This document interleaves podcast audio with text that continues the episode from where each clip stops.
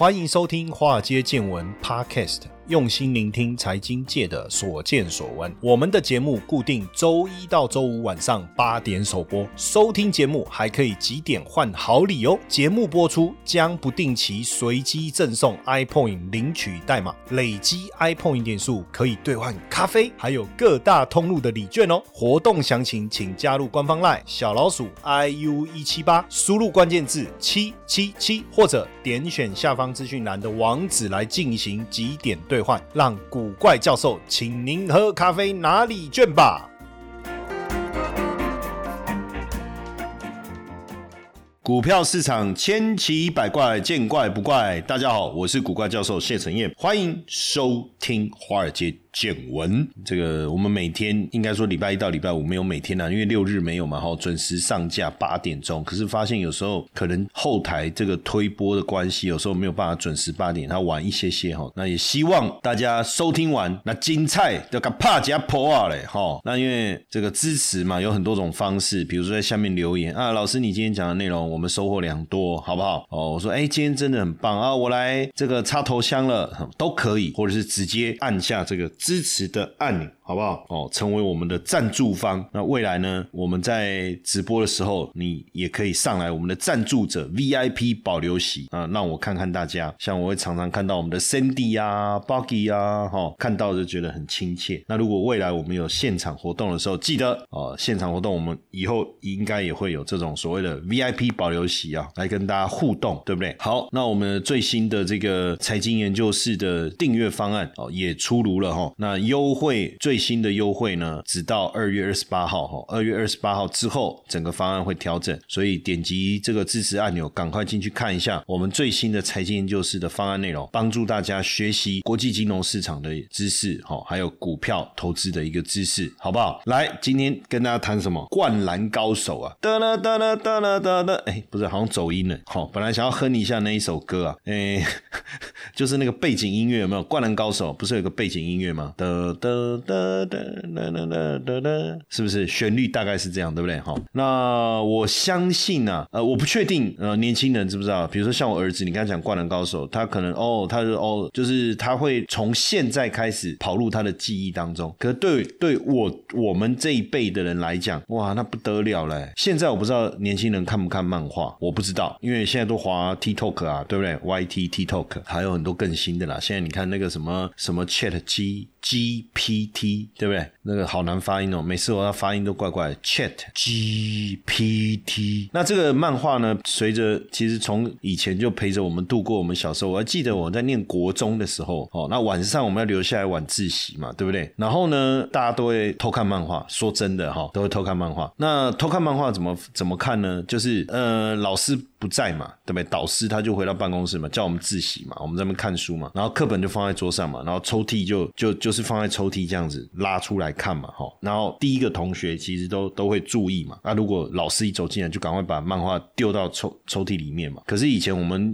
呃又不想把书带回家，对不对？然后我们就是会把那个桌子底下挖空啊，然后再钉那个合板，我不知道大家知道，然后那个书可以藏在那个合板里面，就不用把书带回家，书包就不会太重。然后呢，呃，有一个同学就是那个抽屉呢，他他还在制作那个盒板，所以他把抽屉挖空，他还没把那个板子钉上去。然后结果呢，这个老师一进来看漫画嘛，把书就赶快的推到抽屉里面，然后就掉下来了。哎，我每次想到当时的那个画面，我就坐在他旁边，所以我就看到那一幕，然后就看到老师走过来，然后他的漫画就掉到地上这样子。哦。很好笑，对，可我不知道我的描述有没有让大家想到那个进入到那个画面，但是真的当时真的是蛮好笑。然后那时候灌篮高手嘛，哦，还有什么大和剑，还有部长岛根座，然后还有一个那个漫画，我突然想不起来那个那个那个那个名字，诶，就是他是一个这个侦探，然后很色，有没有那个漫画的名称？我一下想不起来了，突然忘记，也是日本很有名啊，诶，就是就是他是一个，好，我等下想到再跟大家讲哈。不是金田一啊，他开一台小红小色小车子，然后高高壮壮，然后很帅，但是他有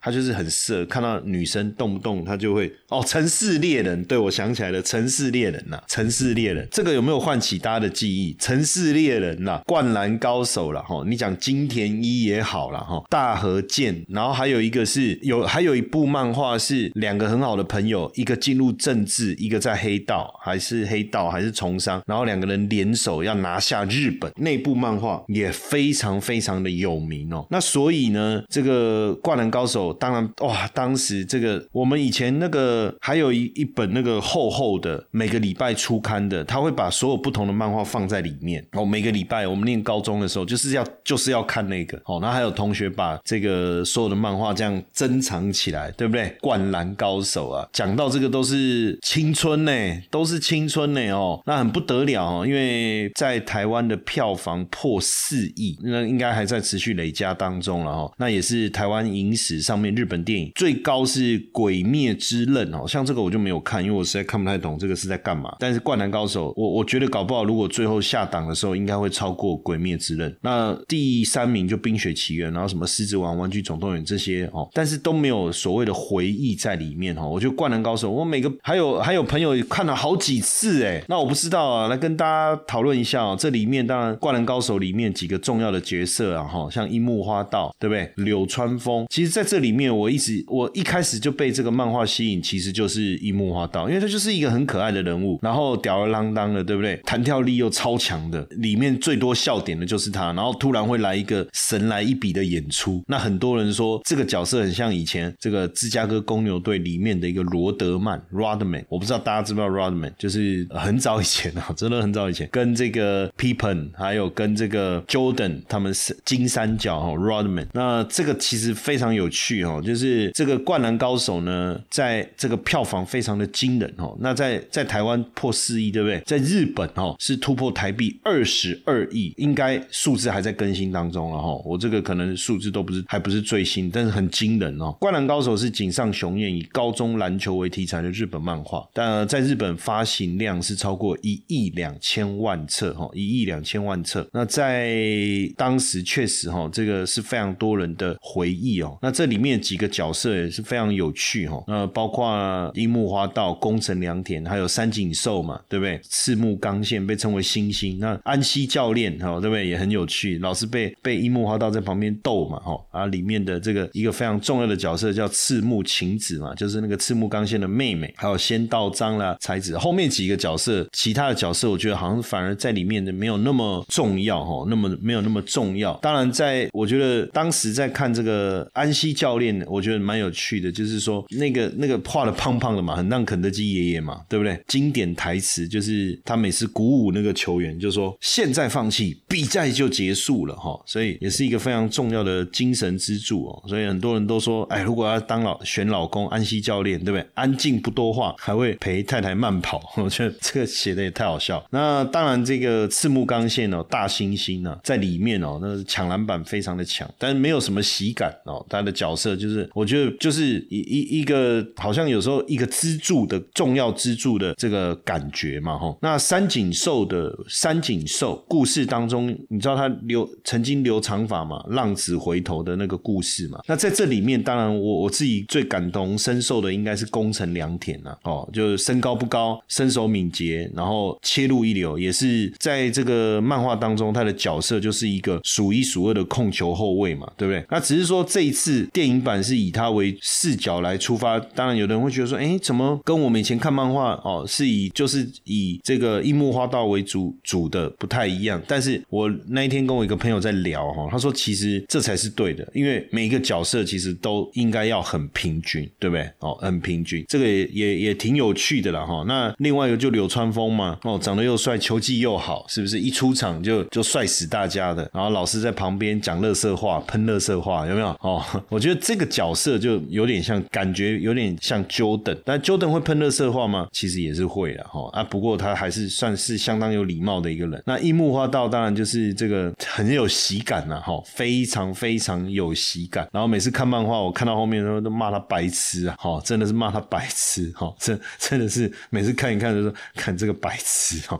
但是你就觉得啊，有时候我觉得年轻的岁月比较无忧无虑啊。我们要烦恼的就是就是课业嘛，对不对？然后再来就是下了课要去哪里鬼混嘛，假日要去哪里鬼混嘛。那也没有像现在承受这么多的压力哦。但是课业的压力往往就很容易转移哦。就一看一个一个漫画，我们就觉得哇，好棒哦哦。所以他这个要制作这个电影版的是，之因为其实之前就有就有这个应该是算是不叫诶，之前应该我们看的那个那个叫动画版吧，是不是哈？动画版一开始是漫画嘛，一九九零年到一九九。六年那时候连载，然后再来就动画哦，就出出动画版。但是动画版我自己个人的感受没有漫画看起来这么这么顺畅，我也不知道为什么，可能动画版。但他们，所以我一直到现在都还没有去看电影版，都还没有去看电影版。那上次我们在节目当中，我们有邀请这个宝金的名城宝金的总经理，有没有？大家不知道有没有印象哦？然后他那时候办了一个一个爱心爱心活动，公益活动。邀请这个就是那个那个呃，那有有那个什么那个算什么症状？哈，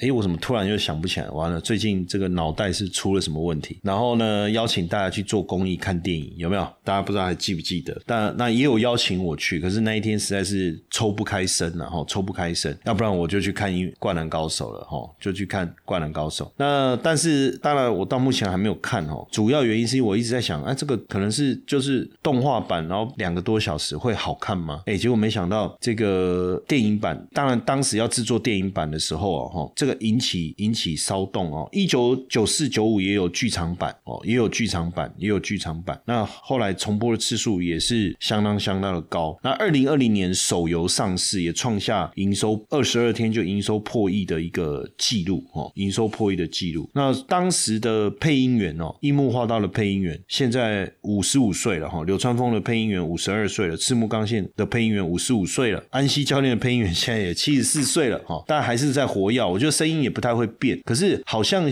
据说这个湘北五虎的声音就是配音，我们叫声优哈，有有换的啊，有换。不过因为我们看漫画为主，我们也是坦白讲，他的声音倒不像，比如说哆啦 A 梦，我们从小看卡通，那你你如果声音换了，我们可能会比较会马上会有感觉，对不对？但这个这个好像没没有没有比较没有这方面的一个问题哈。那灌篮高手真的确实。太厉害了哈，就是票房哦，票房已经破四亿了哈，打败这个迪士尼公主哈，打败迪士尼公主真的很很惊人啊！我们崭新的 YT 节目《美股怪谈》即将上线哦，那邀请大家来订阅我们的 YT 节目，搜寻“古怪教授”好不好？订阅，到时候呃，我们在直播的时候呢，也会通知大家为什么会有《美股怪谈》这个 YT 节目新的这个规划。呢，当然，因为同学的声音，我们听到了，大家希望有更专业的财经的一个内容。大家在谈到说有关于线图、有财报、有这些资讯的走势图的时候，能不能透过 YT 的方式来分享？这个声音我们也听到了哦。那我们当然也希望提供给大家，在节目当中去分享有关于国际金融的资讯，还有包括国际股市的一个走势、重要的产业的方向，以及大家更关注的一些重要的财经新闻，帮。大家做一个会诊，也希望透过这个新的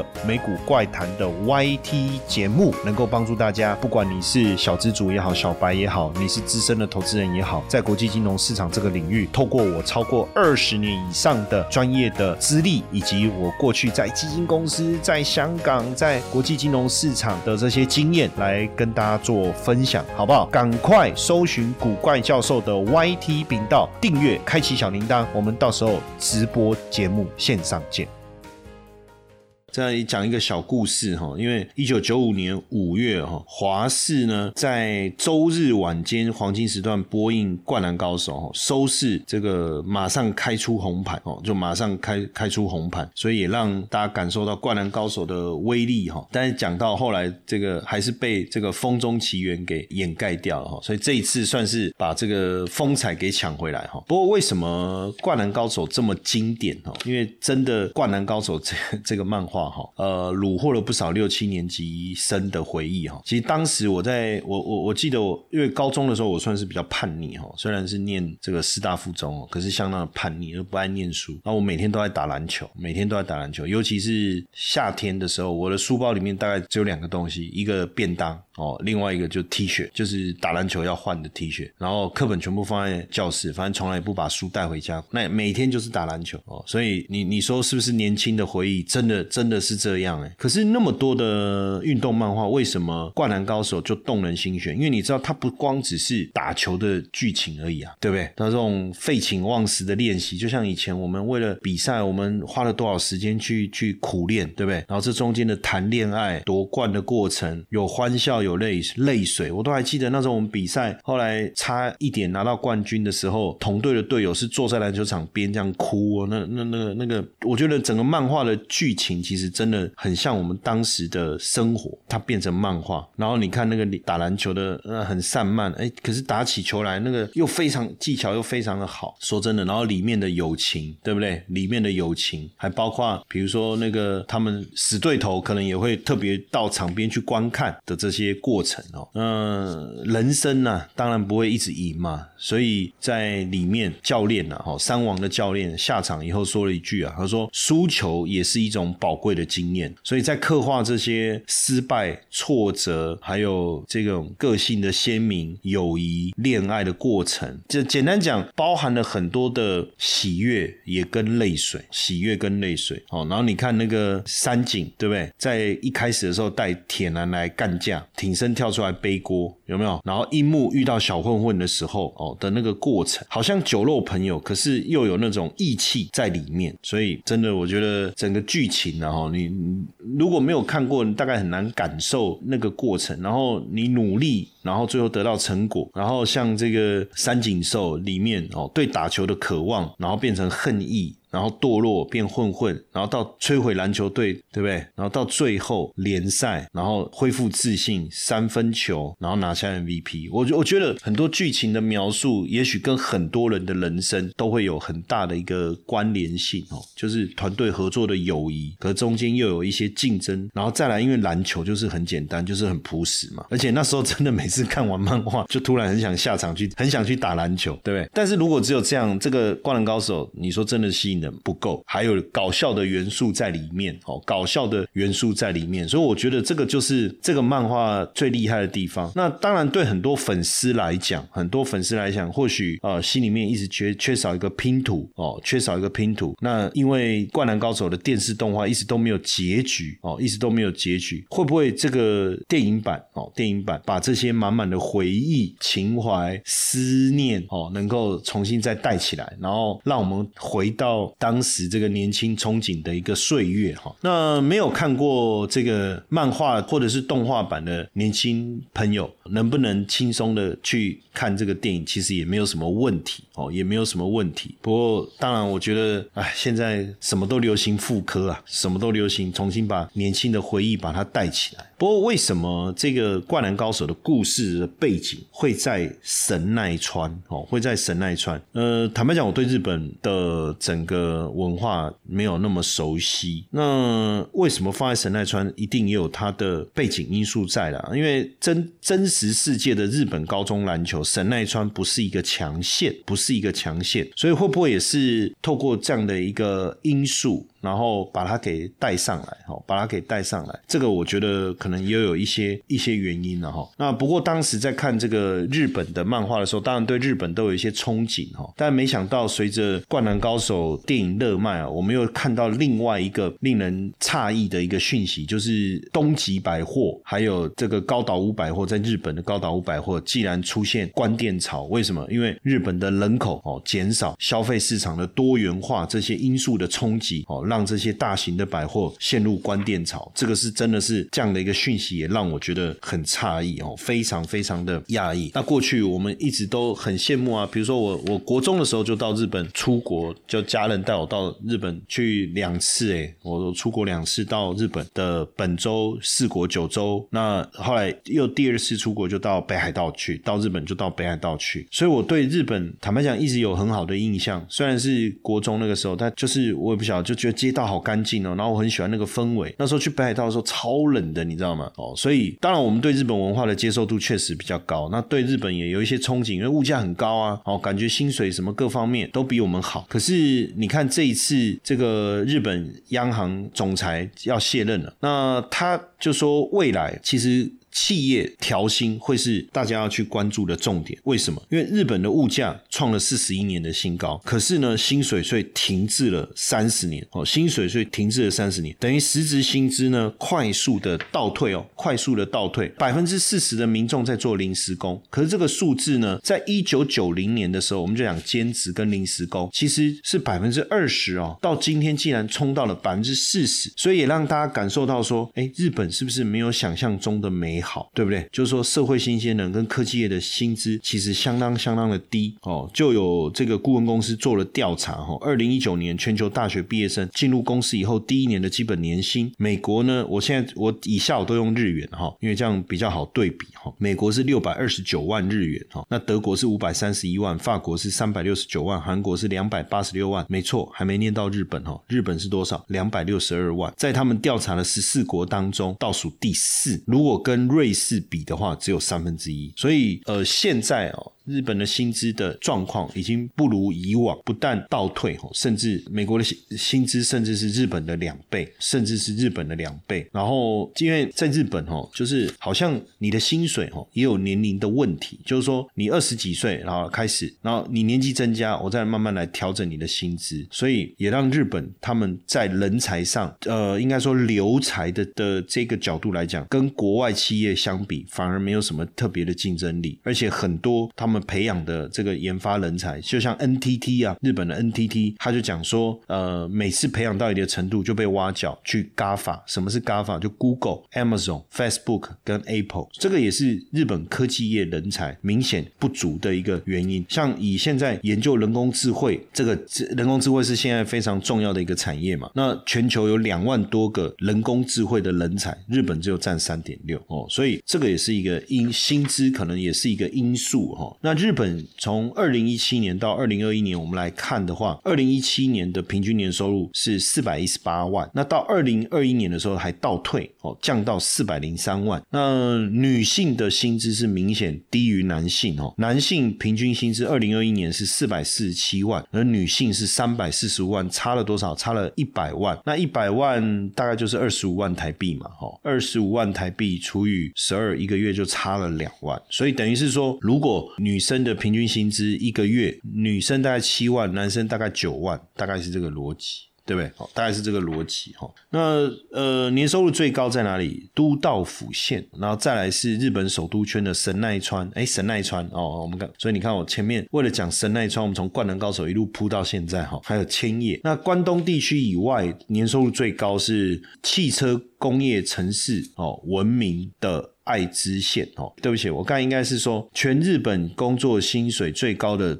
都道府县哦，就是我们在讲的，就是县市啊哈，最高是东京都了哈，最高是东京都是四百三十八万日元，再来是神奈川县四百二十二万，然后第三是千叶县四百零八万。那女性的部分平均低于男性哦，只大概是男性年收入的百分之七十七。那为什么？理由是这样了哈，就是说日本女性从事高收入专门职，医生、律师、企业管理职比例偏低，大部分从事幼教老师、营养师这些比例比较高。可是会不会是进入门槛？的问题哦，所以日本这个部分未来有机会，我们请我们的这个日本通啊哈，我们这些老师搞不好他他来帮我们点评一下，是不是这个部分是有关联性的哈？那再来就是最低的最低的是在哪里？冲绳哈，冲绳是日本因为服务业为主吧，我在想吧，可能是冲绳三行，第二名是三行县，第三名是高知县哈。那年收入不管男性女性啊，大大概收入最低都在冲绳哈。那当然年龄年轻人的这个平均薪资一定是比较。低的哈，已经是这样。不过整体看起来，这个过去我们对日本的很多的这个理解哈，来自于漫画啦，来自于电影哦。我我以前国中的时候，几乎都在看日本的录影带，这个贝塔 HiFi 这个录影带啊，大的那种跟小的那种，我都在看这个。对我我不是只看那个牙妹 day 而已啊，哦，不要误会了，什么爱情动作片，我看的很广。好看的非常非常广，那所以当然我们的对日本的理解都来自于这些地方，但是慢慢的看起来，好像日本的通膨的严重性跟这个就业的一个状况，好像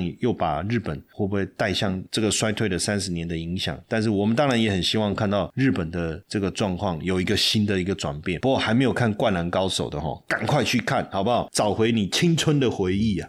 同学们，这是一堂非听不可的限时免费试听课，五十分钟的课程，告诉你美股市场的投资机会在哪里，如何用六周高效学习美股策略，打造属于你的资产翻倍系统。即使你没有接触过美股市场，甚至你是投资小白，都推荐你学习。点击资讯栏网址，立马领取课程或加入官方 LINE 小老鼠 iu 一七八，输入。关键字六 US。